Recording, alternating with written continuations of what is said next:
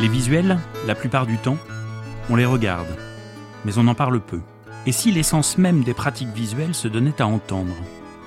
C'est l'ambition de ce podcast sur la pensée visuelle qui vous propose, pour une fois, de fermer les yeux et d'ouvrir grand vos oreilles. Nous partons à la découverte de la face cachée de la facilitation graphique à travers les voix de celles et ceux qui la pratiquent. Une façon de dessiner ensemble les contours de la pensée visuelle à travers les expériences de chacun. Bienvenue sur ce podcast, La pensée visuelle en ébullition. La pensée visuelle en ébullition, un podcast d'Éric Simon. Inspiration, parole de professionnel. Bonjour, aujourd'hui euh, direction le sud de la France, proche de, de l'Italie, c'est à Briançon qu'on reçoit Anne Bosquet. Bonjour Anne. Bonjour Eric. Ça va bien? Très bien. Bon, bah, merci de prendre un petit peu de temps pour euh, échanger, en tous les cas, euh, ton parcours euh, dans le podcast La pensée visuelle en ébullition. Alors, toi, Anne, ce qui t'intéresse, c'est de faciliter par le dessin pour aider aux gens à mieux comprendre des situations, à expliciter des projets. Tu fais ça depuis combien de temps concrètement? Alors, j'ai découvert la facilitation graphique en 2018 en recevant un courrier. Euh... Ah donc, un courrier. Un courrier, oui. C'était une association qui avait fait un grand anniversaire ils avaient invité plein de gens qui s'étaient exprimés et hum, il y avait une facilitatrice graphique qui avait euh, fait tout un visuel qu'ils ont ensuite euh, bah, imprimé. Euh, C'était un grand flyer en accordéon, recto verso, et envoyé à tous leurs contacts. Donc j'ai trouvé ça génial. J'ai tout lu. Et puis tout en bas, j'ai vu le nom de la personne qui avait fait ça. J'ai tapé sur mon ordinateur et j'ai découvert cet outil, la facilitation graphique, et qu'en plus ça pouvait devenir un métier. C'était un, déclic. Et à ce moment-là, tu faisais quoi comme métier exactement? Alors, à ce moment-là, je travaillais dans une fondation, la fondation Apprenti d'Auteuil, qui s'occupe de jeunes et de familles en difficulté. Et euh, j'ai fait pas mal de choses chez eux, mais pendant quatre ans, j'ai été directrice d'un lieu d'accueil pour les familles à Nantes. Et voilà. J'étais directrice, c'était dans mon courrier de directrice. D'accord. Et du coup, en tant que directrice, quand tu as reçu ce document-là, tu t'es dit, mais voilà, c'est ce que je veux faire plus tard. Qu'est-ce qui t'a vraiment plu dans, dans ce livret accordéon en pensée visuelle? Alors en fait, euh, c'est vrai que ça m'a, ça, c'était un, moment très important. Et d'ailleurs, j'ai précieusement euh, conservé ce, ce document. C'est comme si, euh, vous savez, quelquefois, dans, dans, les, dans les, on a des situations où il y a des morceaux de pulse qui s'assemblent les uns, les uns aux autres d'un coup. En fait, moi, j'avais pas mal pratiqué le dessin déjà depuis très longtemps, depuis quasiment toujours. J'ai fait des études d'architecte, j'ai travaillé dans l'illustration. Enfin, j'ai toujours eu le dessin euh, euh, comme outil. Euh, et j'ai même j'ai aussi une pratique artistique de, de peinture en, en aquarelle. Euh, et j'ai aussi une mère artiste, qui, ce qui fait que j'avais un rapport un peu compliqué euh, avec l'art, un, un, rapport tout personnel avec l'art en tant que comme métier. Euh, et là, c'était une façon de, s'exprimer par le visuel, mais qui n'était qui était des idées et pas de l'art, comme dit Mike Roddy, là, le, le on va dire le, fondateur, voilà, le créateur de la, la, facilitation graphique, enfin celui qui en tout cas qui a modélisé l'outil, et ça m'a correspondu complètement. Voilà, c'est-à-dire c'est une démarche où le visuel a sa place. On va sûrement reparler de la puissance de cet outil, euh, mais de façon simple, décomplexée, il n'y a pas d'enjeu artistique. Parce qu'à ce moment-là, en tant que directrice, tu n'utilisais pas du tout euh, le, dessin, le visuel Alors, si, dans ton métier. En fait, en fait je, l'utilisais quand même. Je, je, sûrement que je faisais déjà un peu de mind map. Euh, J'en faisais un, peu sans le savoir. Voilà, je, je... mais hum, si dans toutes mes présentations PowerPoint, j'essaie de mettre des photos, des dessins, des choses comme ça pour les rendre plus attractives mais mais pas j'utilise j'avais pas une utilisation vraiment structurée euh, de la facilitation graphique. Et donc ensuite tu t'es formé, j'imagine, euh, oui. à, la facilitation graphique? Oui, oui, je me suis dans les mois qui ont suivi, je me suis formée en ligne. Euh, j'ai et surtout, ce qui était génial, c'est que comme j'étais salariée dans une grosse entreprise, en fait, eh ben j'ai pu l'expérimenter pendant pendant trois ans sur, sous toutes ses facettes. Donc, la première chose, ça a été la façon de prendre mes notes. Donc, mon carnet de notes que je montre souvent en formation le, le, le avant-après, qui est quand même assez, assez impressionnant. Et je me suis plus jamais ennuyée en réunion, ce qui est quand même un vrai, une, une, vraie révolution, parce que j'étais devenue active en prenant mes notes. Et. Donc ça, c'était intéressant. Et puis, je l'ai utilisé bah, au, sein de l'association pour, pour communiquer, afficher des choses, en travail d'équipe, euh, parce qu'ensuite, j'ai rejoint le, en 2000, 2019, j'ai rejoint le, le siège d'apprenti d'Auteuil. Et donc là, j'avais beaucoup de travail de coordination, de, des projets à mener, euh, euh, des gens à convaincre. Donc, je l'ai beaucoup utilisé là. J'ai pu faire aussi mes premiers scribing, c'est-à-dire les fresques en grand format, euh, toujours en interne. Voilà, la réunion des directeurs d'établissement sur trois jours avec 250 personnes. En fait, ça a été un vrai terrain d'expérimentation très, très intéressant. Et quel a été l'accueil justement des salariés par rapport à ça? Ils ont été séduits aussi, comme toi, dès le début, en te voyant faire? Oui, bah ça a été assez contagieux, en fait. Euh, déjà, en, réunion, euh, quand en fin de réunion, euh, on vient me voir, on me dit Ah, mais c'est génial tes notes, tu peux, me les... tu peux me faire une photocopie? Et puis, je fais une photocopie, puis je vois qu'elle est affichée dans le bureau du, de, de, de, de mes collègues. bah ça, c'est rare quand même qu'un compte rendu soit affiché dans un bureau. Et. Euh, et puis après, bah, on a fait appel à moi, d'autres services. On dit ah mais tiens, on aurait besoin pour, on a un séminaire, on a ci, on a ça. Et puis aussi, il y a eu des gens qui ont voulu euh, se former. Et là, euh, c'était très drôle parce que j'avais donc j'ai un collègue Christophe Beau qui est toujours à la fondation et on s'était dit bah on va on va faire un atelier en, en, en présentiel. On a on a tout organisé au siège là et puis, et puis c'était le, bah, le lendemain du confinement de, de, de 2020, en, mars 2020. Mars 2020, oui. Donc évidemment, ça a été annulé. Et là, il me dit, bah, pourquoi on le ferait pas en ligne? Et donc de, de, de ça est partie une formation en ligne euh, avec deux modules euh, qui existent toujours, que je donne toujours. Euh, et, et j'ai formé, là j'ai compté depuis cette, ce mars 2020, euh, j'ai formé plus de 90 personnes en ligne ou en présentiel sur, aux bases de la facilitation graphique. Et aujourd'hui, euh, je sais que cette formation, elle est, elle est au catalogue euh, de la fondation. Donc voilà, c'est un outil euh, bah, super intéressant, mais aussi accessible. on peut le partager, on peut apprendre les bases, et ça apporte beaucoup dans le, dans le milieu professionnel. Et puis aujourd'hui, on vit dans un monde ultra numérisé, en fait. Et c'est vrai que ça a toute sa place d'utiliser tout simplement du, papier et des crayons pour, pour réfléchir. Ben oui, c'est en fait c'est un outil euh, donc comme je dis accessible parce qu'il est très codifié, il est partageable. Euh, c'est ni toi ni moi qui l'avons inventé. Hein. En fait, euh, on est tous formés avec les mêmes euh, les mêmes bases qui sont très simples. Et, et à la fois c'est un outil que je trouve, je le dis souvent, très sobre en fait, parce que papier et crayon c'est euh, voilà, on a du mal à la trouver cette sobriété dans notre. On sait bien que c'est par là qu'on doit aller dans notre société aujourd'hui. On a un peu de mal, mais alors là, c'est un exemple d'outil euh, euh, tout à fait sobre par rapport à la puissance qu'il permet en fait. Puissance. Et, cette puissance-là, tu, tu la nommerais comment? Qu'est-ce qui te paraît si puissant dans dans la fascination graphique? Euh, déjà, elle capte l'attention. Il y a quelque chose un peu de magique. Il y a, il y a un jour, quelqu'un m'a dit, j'ai adoré euh, vous voir dessiner là pendant pendant pendant ce séminaire. Euh, euh vous, vous avez dessiné à la main, c'est tellement humain. Et moi, j'ai entendu dans ce qu'elle me disait que dans humain, il y a main. Donc euh, déjà ça, c'est, comme tu dis, hein, on, va tout va très vite, tout est très numérisé. Bah, quand on peut se retrouver entre humains, avec nos mains, euh, c'est, déjà pas mal et c'est très complémentaire au, reste dont on a besoin euh, aussi.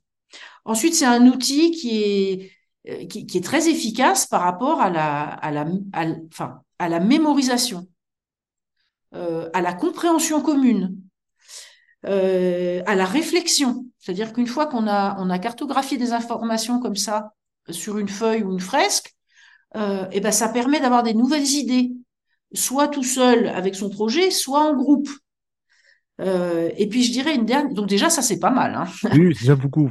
Ah, c'est déjà beaucoup. Et moi, je rajouterais une chose parce que j'en ai beaucoup fait l'expérience aussi, c'est que ça permet d'exprimer des choses euh, délicates, euh, quelquefois difficiles, compliquées, euh, qu'on qu'on ne pourrait pas dire euh, tel quel ou écrire tel quel dans un compte rendu, mais avec un peu d'humour. Finalement, un petit dessin euh, permet d'exprimer des, des situations complexes. Et ça, c'est aussi très puissant et très précieux. Un, un, pas de côté pour faire avancer la, la, la réflexion d'un groupe sur un sujet un peu délicat. Oui. Et c'est vrai que dans ce que tu produis aussi et ce qu'on voit dans les réseaux sociaux, il y, a de l'humour en fait. Il y a un moment donné, tu, avais pris des, métaphores un peu connues ou des, citations un peu connues.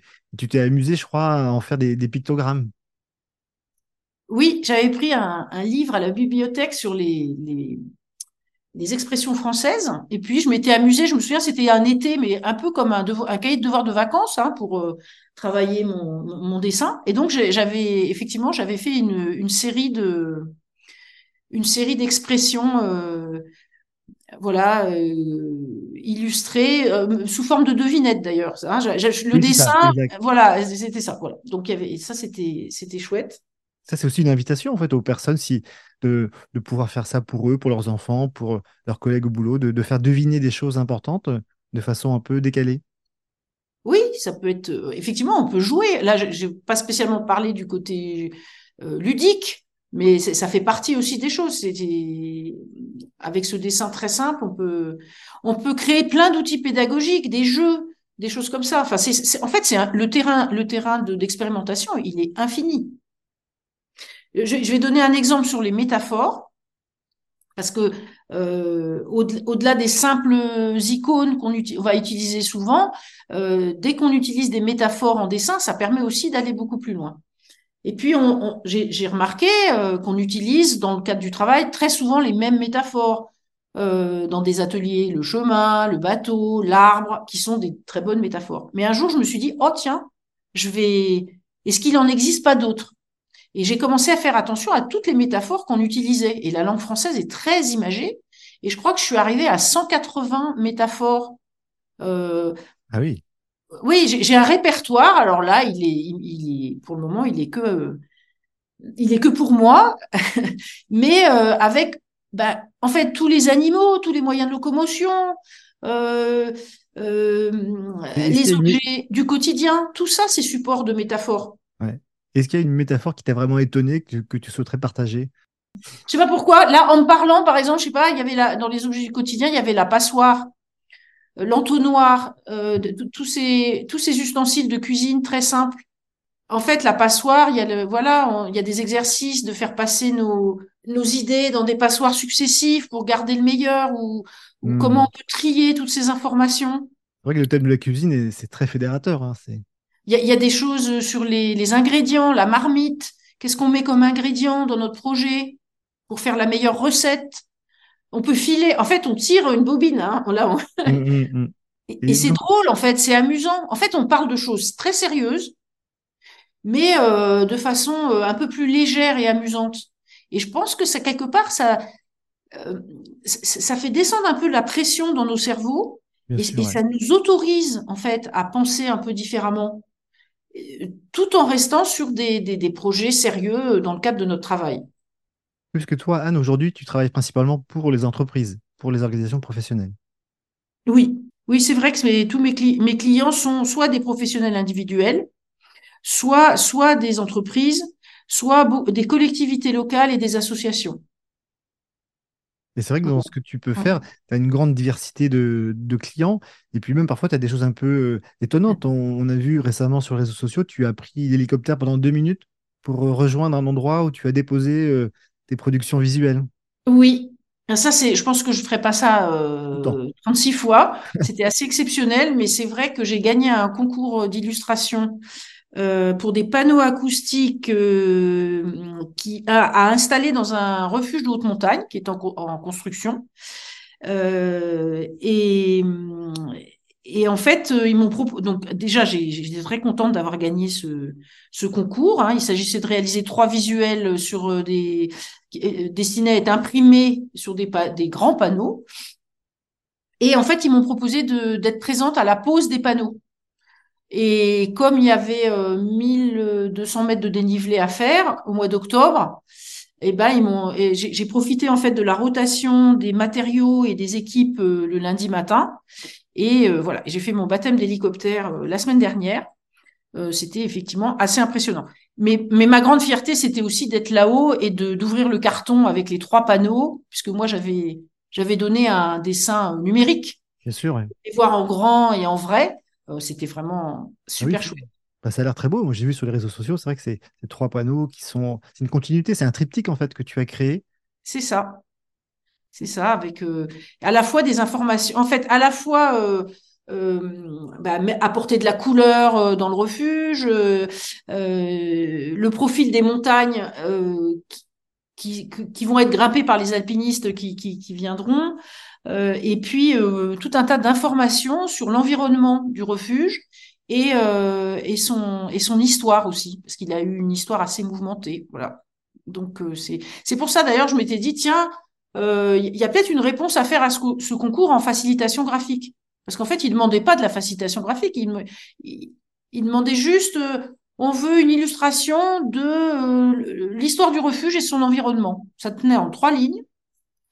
Et, j'ai appris que toutes les autres réponses avaient été en des aquarelles sûrement très belle. Et en fait, ils ont préféré, euh, ils ont trouvé très original la réponse en facilitation graphique et, voilà. Mais c'est ça qu'ils ont choisi. bravo à toi. En tous les cas, je pense que c'est à l'heure d'aujourd'hui ta production peut-être la plus grande et celle qui est le plus en altitude, non? Alors, c'est la plus haute, c'est la plus grande et c'est surtout la plus pérenne.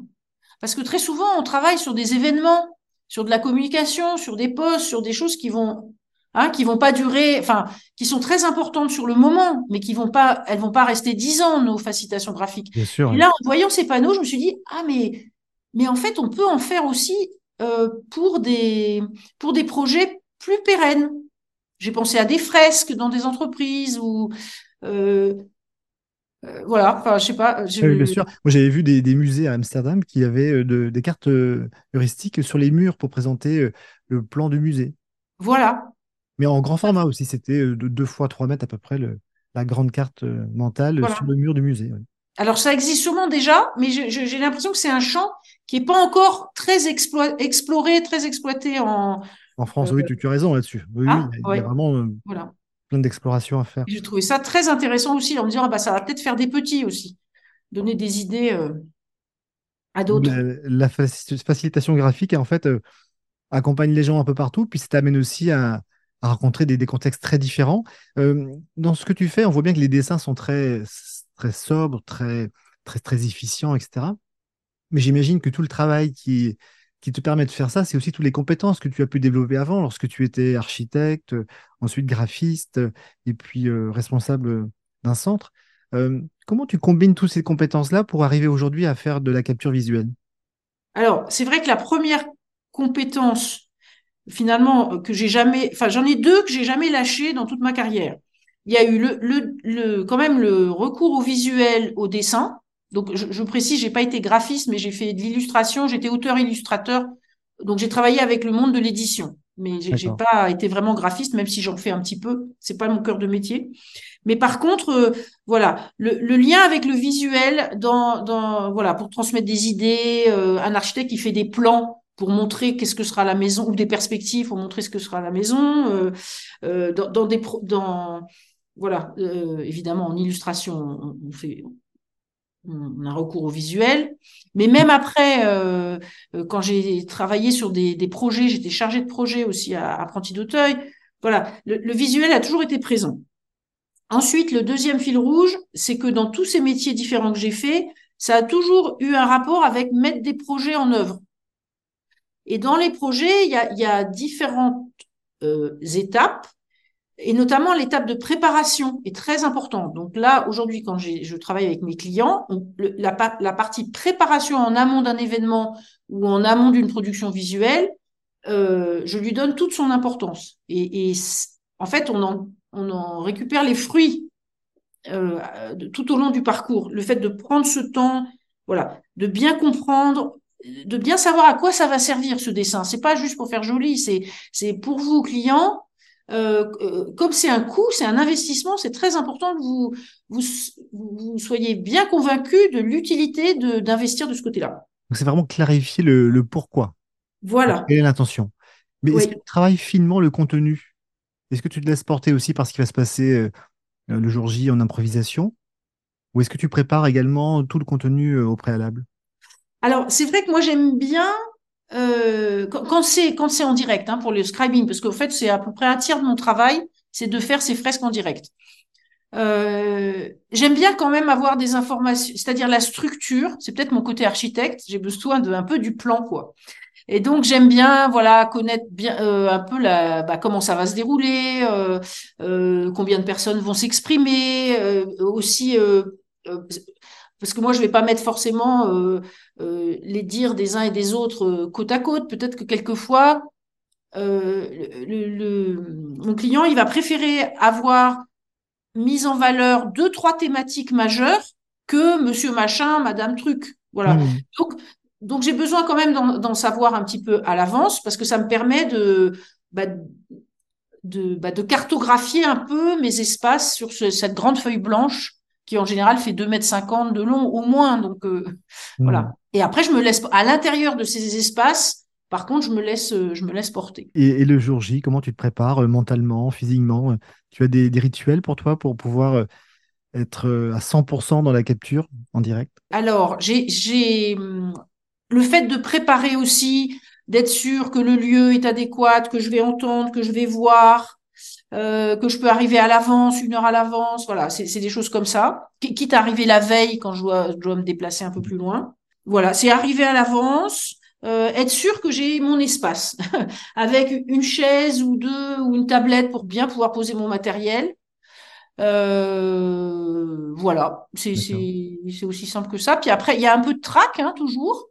Euh, mais en fait, après, ça peut durer deux, trois heures. Je ne vois pas le temps passer. Donc, voilà. c'est que je suis dedans. Ah, très bien. Euh, là, le, titre du podcast, c'est la pensée visuelle en ébullition. Euh, quelles sont les personnes que tu souhaiterais que j'interviewe prochainement Des personnes qui, qui t'inspirent un peu dans, dans cet univers-là?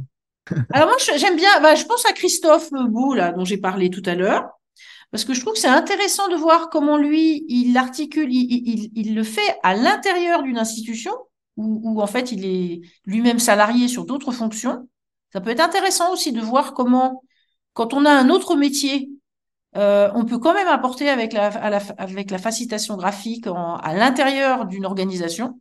Après, j'ai plein d'autres personnes que j'admire et je suis sur les réseaux et je trouve qu'ils font enfin, des choses vraiment de, de, qualité, mais je pense que tu les, la plupart, tu les as peut-être déjà interviewés. Oh, je pense que la liste est longue. On peut encore faire beaucoup d'interviews. Euh, comment tu vois, toi, l'évolution de la pensée visuelle en France dans les cinq prochaines années? Tu, tu as des attentes, des, envies? C'est sûr que là, ça, depuis, euh, je sais pas, ça fait peut-être une petite dizaine d'années que ça se développe maintenant euh, en France. Euh, de ce que je vois moi, c'est, je pense qu'il y a encore une belle marge de progression pour redonner sa place au dessin dans le milieu professionnel. Donc ça, c'est mon dada.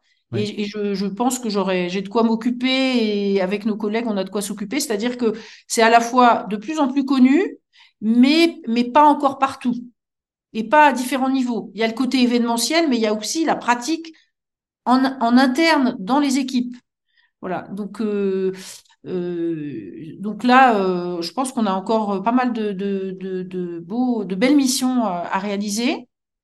Il y a aussi la bah, l'arrivée de l'intelligence artificielle.